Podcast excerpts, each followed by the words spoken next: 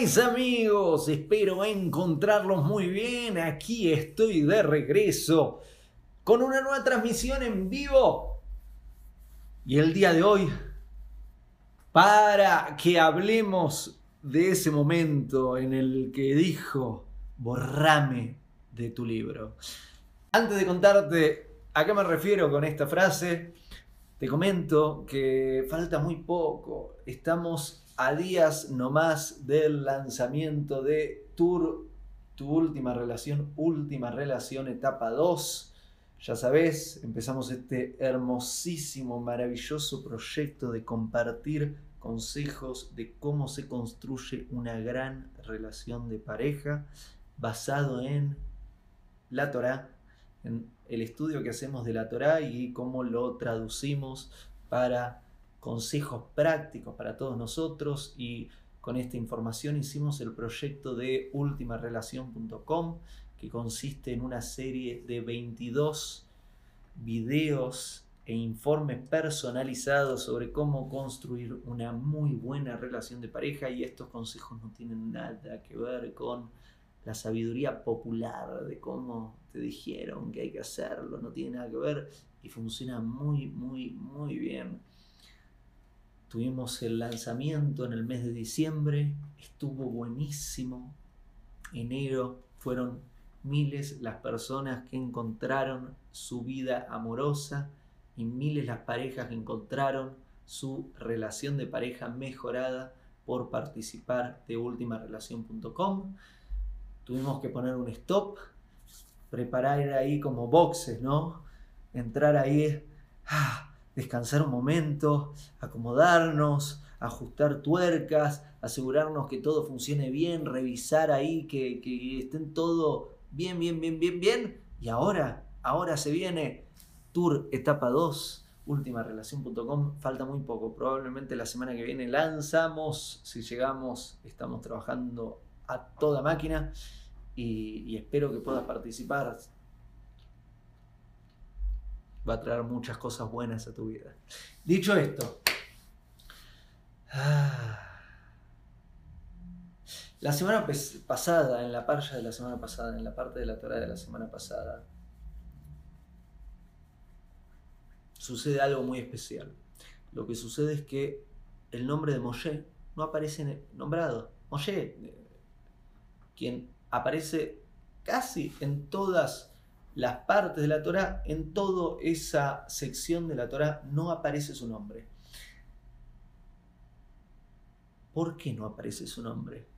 Nos encontramos en esta semana, en la lectura de la Torah, que cuando Moshe subió a recibir las tablas de la ley y recibir la Torah de Dios, ahí todas las indicaciones, le dijo al pueblo en 40 días bajo, y les traigo ahí eh, las indicaciones, el manual de herramientas para la vida, y hubo un malentendido. El malentendido fue que el pueblo dijo 40 eh, días y calculamos desde el momento que te decimos chau, y, y, él se refería a 40 días y 40 noches ahí arriba, entonces hubo un malentendido, ellos entendieron, eh, tienen que llegar ahora porque estamos calculando la subida y Moshe no estaba calculando la subida. Pero mira lo que sucede por este malentendido, que eh, de acá va a haber varias lecciones muy importantes para nuestra vida. Por este malentendido, cuando ellos creían que iba a llegar Moshe, no llegó, porque Moshe contaba los días desde arriba. Entonces se asustaron y se les ocurrió hacer el Golden Calf, hacer un becerro de oro. Directamente una práctica idolátrica, una práctica de idolatría.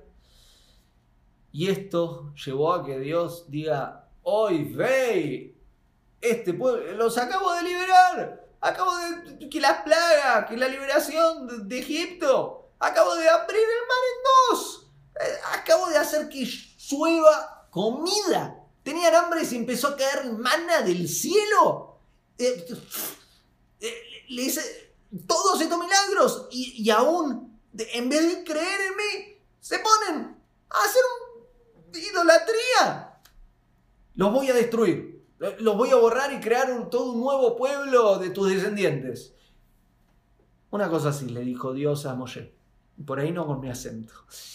Y. ¿Y sabes lo que hizo Moshe? Un gran líder.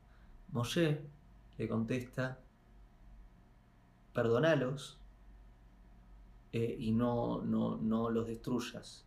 Porque si los destruís, borrame a mí también. No, no, no, quiero que haya un nuevo pueblo descendiente de mí. Borrame de tu libro, del libro que estás escribiendo. Yo no quiero estar si vas a, a castigar al pueblo y si vas a exterminar a tu, a tu pueblo. Y entonces Dios lo perdona, nuevas tablas y la historia sigue. Ahora bien, tenemos que aprender un par de consejos, mensajes muy profundos en base a esta parte de la Torah que te acabo de contar. Vamos. Dios lo borró de su libro. No, no destruyó ahí al pueblo, pero mira lo que pasó.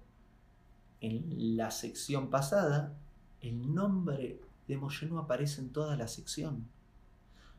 Como consecuencia de esta situación y que Moshe dijo, borrame de tu libro, Dios lo borró de esa sección del libro, de la sección que, que vino justo antes. Y aquí hay un consejo muy importante, que es que todo lo que decimos tiene consecuencias. Nada de lo que decimos es se lo lleva el viento. Las palabras quedan resonando para toda la vida y más allá. Y debemos hacernos cargo de lo que decimos. Y lo que decimos tiene consecuencias. Tiene consecuencias ahora en el cortito plazo o a veces las consecuencias llegan por ahí en un año, o en 10 años, o en 100 años, o en 1000 años, pero las consecuencias llegan. tenemos que revisar muy bien lo que decimos. Mucho cuidado con lo que decimos, porque de una u otra forma esas palabras regresan y lo que pedimos es escuchado. Le decís a alguien algo feo y esa persona, por más de que la relación pueda recomponerse, va a recordar toda la vida eso que le dijiste. Le decís a alguien algo lindo y también lo mismo debemos medir muy bien las palabras que utilizamos, debemos medir correctamente lo que decimos. Y hay otro, otro, otro punto muy importante aquí.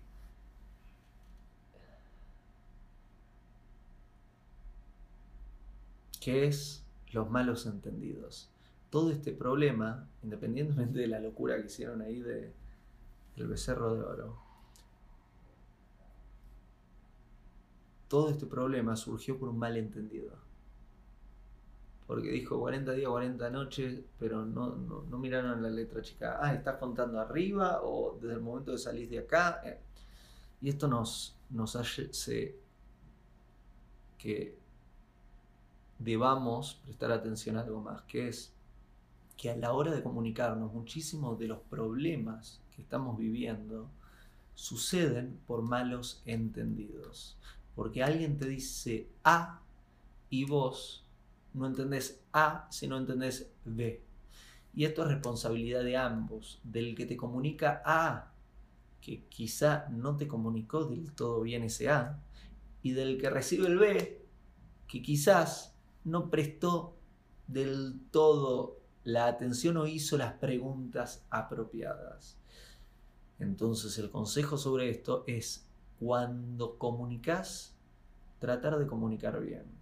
¿Y cómo se comunica bien? Uh, ahí hay un arte, es maravilloso. Tenés que tratar de hacerlo en las palabras de la otra persona. Alguien que no conoce algo, si le explicas ese algo no lo va a entender. Entonces si no lo conoce tenés que explicarlo a través de la negación, explicar lo que no es para que tenga un glimpse, un acercamiento a lo que es. tenés que buscar con el lenguaje de la otra persona, no el tuyo, con el lenguaje de la otra persona, con el tuyo. Imagínate que venga Einstein y te explique fórmulas, no entendés nada, por más de que te esté hablando. Entonces, Einstein, si te quiere explicar una fórmula, lo que tiene que hacer es buscar tu lenguaje y comunicarte esa fórmula en un lenguaje que vos entiendas. Entonces, si querés comunicar algo, busca una forma, no cualquier forma, sino la forma en la que el otro habla y comunicáselo en sus palabras, en su lenguaje, así te puede entender. Y preguntás si no hay dudas y pedí que el otro diga eso que le dijiste. No que lo repita pasivamente, sino que pueda explicarlo también, a ver si realmente recibió lo que querías enviar. Y desde el otro lugar, si sos receptor, hace lo mismo, no seas un escucha pasivo, sino sea un escucha activo. Quiere decir, primero, no estés pensando en otra cosa cuando te están hablando, sino presta mucha atención a lo que te están diciendo.